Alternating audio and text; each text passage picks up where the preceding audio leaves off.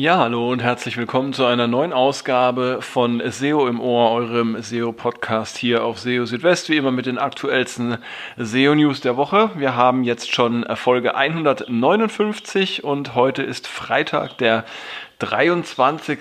Juli 2021. Das Thema der heutigen Sendung ist ähm, ja der Anstieg von äh, Soft 404 Fehlern bei Google beziehungsweise Neuigkeiten, die es jetzt auch dazu gibt. Dazu habe ich euch einiges mitgebracht. Außerdem auf internationalen Websites sollte man laut Google nicht eine bestimmte Sprache als Canonical festlegen. About this result, Google zeigt jetzt Ranking-Faktoren für Suchergebnisse an. Ähm, außerdem ist der Anteil der Rich Results mit Sterne-Reviews ähm, auf den Google-Suchergebnisseiten deutlich gesunken in den letzten paar Tagen. Ja, und Google hat noch eine Liste der wichtigsten Sucheoperatoren zusammengestellt. Ja, all das in dieser Ausgabe von SEO in Ohr, Ausgabe 159. Schön, dass ihr dabei seid. Und gleich geht's los mit ja, dem Titelthema. Und zwar wollte ich mal wieder über das Thema Soft 404 Fehler sprechen. Ähm, da gab es ja in letzter Zeit immer wieder interessante News dazu, Meldungen dazu. Ähm, äh, viele Website-Betreiber, Betreiberinnen haben festgestellt, dass ja die Anzahl der von Google gemeldeten Soft 404 Fehler angestiegen ist in letzter Zeit. Also nochmal zur Erklärung, Soft 404, das sind Seiten, die im Grunde ganz normal erreichbar sind, also auch den Status 200 liefern für OK die aber von Google wie eine 404-Seite gewertet werden, weil sie zum Beispiel ähm, ja nicht die erwarteten oder ähm, gar keine oder nur sehr wenige Inhalte ähm, tragen. Und äh, ja, ähm, es ist so, dass Google diese Soft 404-Fehler anhand automatischer ähm, Systeme oder Algorithmen identifiziert. Und ähm, da gab es in der letzten Zeit auch Änderungen an dieser Erkennungsweise. Das ähm, hatte ich auch äh, vor, ich glaube, äh, vier oder fünf Wochen schon mal ähm, berichtet. Und ähm, ja, anscheinend hat eben diese geänderte Erkennungsweise auch dazu geführt, dass die Anzahl der Soft 404 Seiten auf manchen Websites angestiegen ist. Und ähm, in dieser Woche gab es gleich zwei interessante Neuigkeiten zu dem Thema. Ähm, die eine Neuigkeit ist, äh, oder sie bezieht sich darauf, wie es äh, zu, solcher, zu solch einer 404-Erkennung kommen kann. Und zwar ähm, ist es so, dass ähm, auf manchen Webseiten im Quellcode Informationen enthalten sind, ähm, die darauf deuten, äh, ja, dass ähm, keine Informationen oder keine Ergebnisse gefunden wurden. Manchmal befindet sich so etwas ähm, ja im Quellcode und wird einfach nicht angezeigt, sondern wird nur für den Fall ähm, bereitgehalten, in dem zum Beispiel ein Nutzer die interne Suchfunktion einer Seite äh, nutzt und äh, wenn dann kein Ergebnis gefunden wird, dann wird eben per JavaScript oder CSS diese entsprechende entsprechende Information auch ähm, dargestellt. Ähm, problematisch können auch ähm, ja, Klassennamen äh, sein oder Identifier von HTML-Elementen wie zum Beispiel äh, Divs oder von Spans. Wenn äh, zum Beispiel für eine bestimmte ähm, Darstellung von äh, No-Result-Hinweisen ähm, ein Klassenname wie eben äh, No-Result verwendet wird und das im Quellcode steht, dann kann das auch für Google ein Hinweis darauf sein, dass das eben eine äh, Soft 404-Seite sein könnte. Und ja, leider ist das eben äh, manchmal ein Trugschluss. Hm. Dann hat äh, John Müller auch noch einen anderen ähm, Grund oder eine andere mögliche Ursache genannt für Probleme mit Soft 404 und zwar wenn äh, bei einer Seite ein No-Index ausgespielt wird initial, welches später durch kleinseitiges JavaScript entfernt wird.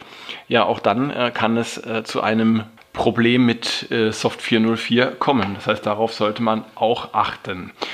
Ähm, ja, eine weitere interessante Neuigkeit in diesem Zusammenhang ist, ähm, dass Google wohl einen der Klassifikatoren jetzt deaktiviert hat, die zur Erkennung von Soft 404 Fehlern verwendet werden. Das hat John Müller jetzt gerade in dem Google Search Central ähm, SEO Office Hour Hangout erklärt am 23.07., also am heutigen Tag.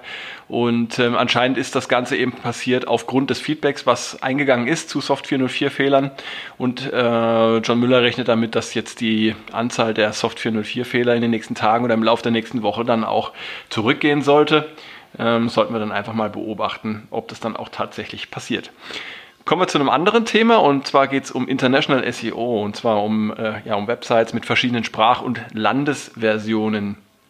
Da gab es diese Woche auch einen ähm, interessanten Tipp und zwar sollte man nicht eine bestimmte Sprachversion, wenn es verschiedene Sprachversionen gibt, oder eine äh, bestimmte Landesversion als canonical definieren. Ja? Das heißt also, äh, angenommen, es gibt eine Seite, die äh, in deutscher, in englischer und in französischer Sprache vorliegt, dann sollte man nicht eine dieser Versionen dann tatsächlich als canonical definieren, zum Beispiel per canonical Link. Denn das kann dann dazu führen, dass in äh, einer bestimmten Sprachversion oder Landesversion von Google die falsche URL angezeigt wird. Das heißt, äh, Canonical Link auf eine bestimmte Sprach- oder Landesversion bei internationalen Websites ist nicht gut. Wenn man Canonical äh, URLs angeben möchte, ist das natürlich möglich und auch kein Problem. Und zwar muss man dazu einfach jeweils die passende Canonical URL in den ähm, hreflang-Verweisen angeben. Ja, und ähm, wichtig in diesem Zusammenhang ist auch, dass äh, nicht-canonical URLs keine hreflang-Verweise enthalten dürfen. Also wenn ihr jetzt zum Beispiel eine URL habt mit URL-Parametern, dann sollte die keine hreflang-Parameter enthalten. Der Grund ist der, dass ähm, hreflang ja immer bidirektional ist. Das heißt also, ähm, eine Seite verweist per hreflang auf eine äh, andere Seite oder URL und äh, diese dann äh, sollte wiederum zurückverweisen per hreflang auf die Seite, die ähm, auf die andere Seite verweist. Das bedeutet, wenn ihr zum Beispiel eine ja, nicht canonical URL habt mit Parametern, setzt ein hreflang auf eine andere äh, URL, dann müsste die wiederum zurückverweisen auf die äh, nicht canonical URL mit Parametern und das ist ja genau das, was wir vermeiden sollten. Also das ist ein bisschen tricky und ähm, ja, im Zweifelsfall lest es einfach nochmal nach. Ich habe euch das auch äh, zusammengeschrieben, nochmal auf SEO Südwest. In den Show Notes findet ihr auch den entsprechenden Link. Ja, ein spannendes neues Feature gibt es auf den Suchergebnisseiten von Google, allerdings derzeit nur in den USA und auch nur für die englischsprachige Suche.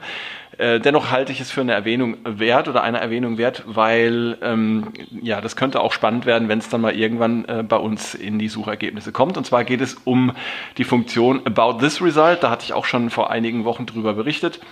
Ähm, das ist einfach ein Feature, äh, mit dem kann man Hintergrundinformationen zu Suchergebnissen oder zu Snippets abrufen. Und ähm, ja, zu Beginn hatte man dort ähm, nur Informationen gefunden über die betreffende Webseite, die zum Beispiel aus Wikipedia stammen. Ähm, Ziel des Ganzen ist einfach die Vertrauenswürdigkeit und die Transparenz äh, zu den Suchergebnissen ein bisschen zu erhöhen. Und äh, ja, jetzt hat Google dieses About This Result erweitert.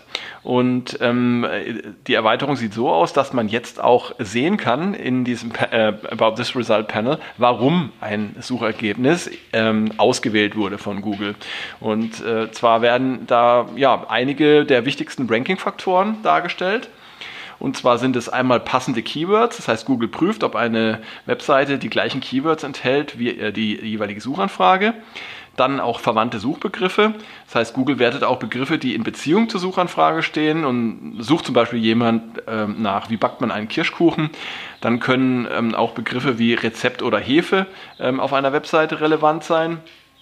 Äh, dann Links werden berücksichtigt, wenn andere Seiten mit Begriffen oder Ankertexten auf eine Seite verlinken, die denen ähm, in einer Suchanfrage entsprechen. Dann kann das auch ein Zeichen dafür sein, dass die Seite für die jeweilige Suchanfrage interessant ist.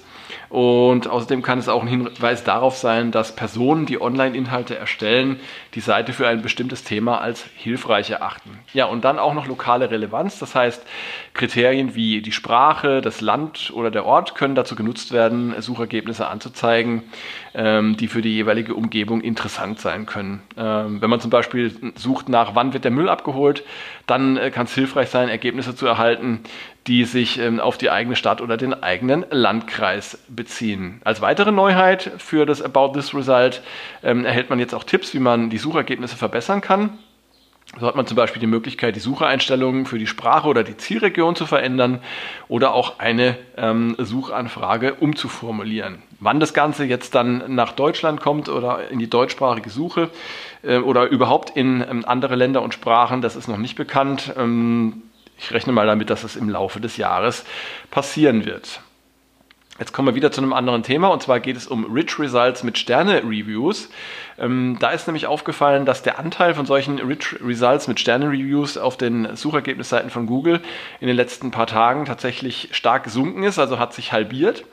Ähm, waren es ursprünglich äh, so um die 28 Prozent ähm, der Suchergebnisseiten, die äh, solche ähm, Ergebnisse ähm, zeigten, äh, sind es jetzt nur noch 13 Prozent und ähm, das äh, ja, ist äh, interessant und ähm, vor allem auch noch unerklärt, zumindest von äh, Seiten Google gibt es dazu noch nichts. Es kann also durchaus sein, dass es sich dabei um einen Fehler handelt. Ähm, es ist aber durchaus auch möglich, dass Google jetzt konsequenter seine Politik im Umgang mit Sternebewertungen umsetzt, denn im Jahr 2019 hatte Google ja angekündigt, dass es zukünftig weniger Ergebnisse mit Bewertungssternen geben würde und dass sogenannte eigennützige Sterne-Reviews nicht mehr angezeigt werden. Und dazu zählen Bewertungen, die das eigene Unternehmen oder die eigene Organisation betreffen und die ähm, entweder direkt als Markup in die Seite integriert oder über Widgets eingebunden sind. Und äh, ja, das dürften eine ganze Menge sein.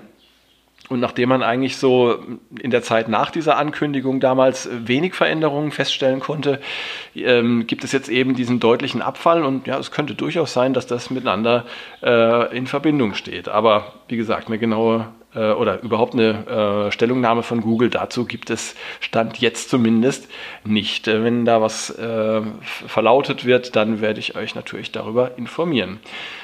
Okay, hier ist ein Update. Äh, Samstag, 24.07. Das muss ich jetzt noch reinnehmen. Und zwar hat äh, Danny Sullivan von Google erklärt, dass es tatsächlich um, äh, sich um einen Bug handelt bei dem Problem mit den Sternebewertungen. Und ähm, Google ist dabei, sich das anzugucken und hofft, die Probleme bald gelöst zu haben. Also jetzt haben wir doch eine Erklärung dafür. Ja, und zum Schluss ähm, auch noch eine schöne Meldung. Und zwar stellt Google ähm, oder Google hat eine Liste der wichtigsten Sucheoperatoren zusammengestellt. Ähm, ja, Sucheoperatoren sind ganz nützlich, denn man kann damit die Menge der Suchergebnisse nach bestimmten Kriterien eingrenzen. Ähm, viele von euch dürften den Site-Operator kennen der dafür sorgt, dass äh, die Ergebnisse nach einer bestimmten Domain, URL oder auch eines URL-Präfixes gefiltert werden. Und es gibt aber noch einige äh, Sucheoperatoren mehr. Ähm, und ein paar davon hat Google jetzt eben äh, vorgestellt. Ähm, genauer gesagt, der Gary von Google hat die vorgestellt und ähm, hat das zusammen mit der Lizzie Harvey in einen Blogbeitrag geschrieben. Ja, und ähm, über diese Sucheoperatoren werde ich euch jetzt noch kurz was erzählen. Also Site hatte ich ja schon genannt. Dann gibt es noch Cache, ähm, zeigt einfach die Cache-Version einer Seite. Ähm, ja, kann, kann spannend sein, um einfach zu gucken, was Google da in, in seinem äh, Cache ablegt. Dann Related das finde ich persönlich den interessantesten dieser Sucheoperatoren. Der zeigt nämlich Ergebnisse, die in äh, Beziehung zu einer bestimmten URL stehen. Ähm, und ähm, ja, Google äh, bestimmt die Beziehung von URLs durch Anwendung verschiedener Faktoren, wie zum Beispiel ähm, der auf einer Seite erwähnten Entitäten oder der allgemeinen Kategorie einer Seite. Und ja, wenn äh, eine geringe Anzahl von URLs für eine related Suchanfrage ähm, ausgegeben wird, dann bedeutet das nicht, dass eine Website von geringer Qualität sein muss. Äh, die Beziehung von URLs wird allgemein, aber nur für die populärsten URLs im Internet berechnet. Und zudem werden die Daten, die für die Berechnung von related verwendet werden, nicht in Echtzeit aktualisiert, sodass neue und populäre URLs möglicherweise nicht bei entsprechenden Suchanfragen sofort erscheinen. Ähm, Google weist außerdem darauf hin, dass Related-Suchanfragen kein geeignetes Instrument für das Debugging bzw. die Fehlersuche bei einzelnen URLs sind. Dann gibt es noch den Source oder SRC-Sucheoperator. Äh, ähm, der zeigt Seiten an mit Bezug zu einer bestimmten Bild-URL. Das heißt, wenn man ähm, schauen möchte, auf äh, welchen Seiten ein bestimmtes Bild ja, vorkommt, dann kann man diesen Source-Parameter äh, oder Source-Suche-Operator verwenden. Und schließlich noch Image Size. Ähm, der zeigt Seiten an, auf denen Bilder in einer bestimmten Größe oder Dimension erhalten sind, zum Beispiel Image Size 1200 x 800 zeigt dann eben Bilder mit dieser Größe an. Ja, also mit Hilfe dieser Sucheoperatoren ähm, können nicht nur gezielte Suchanfragen gestellt werden, sondern sie können auch im Bereich der SEO hilfreich sein, zum Beispiel um äh, Bilder einer bestimmten Größe zu finden. Und ich persönlich finde den Related-Operator ähm, spannend, denn äh, ja, er liefert zumindest Indizien für die ähm, äh, Popularität von URLs.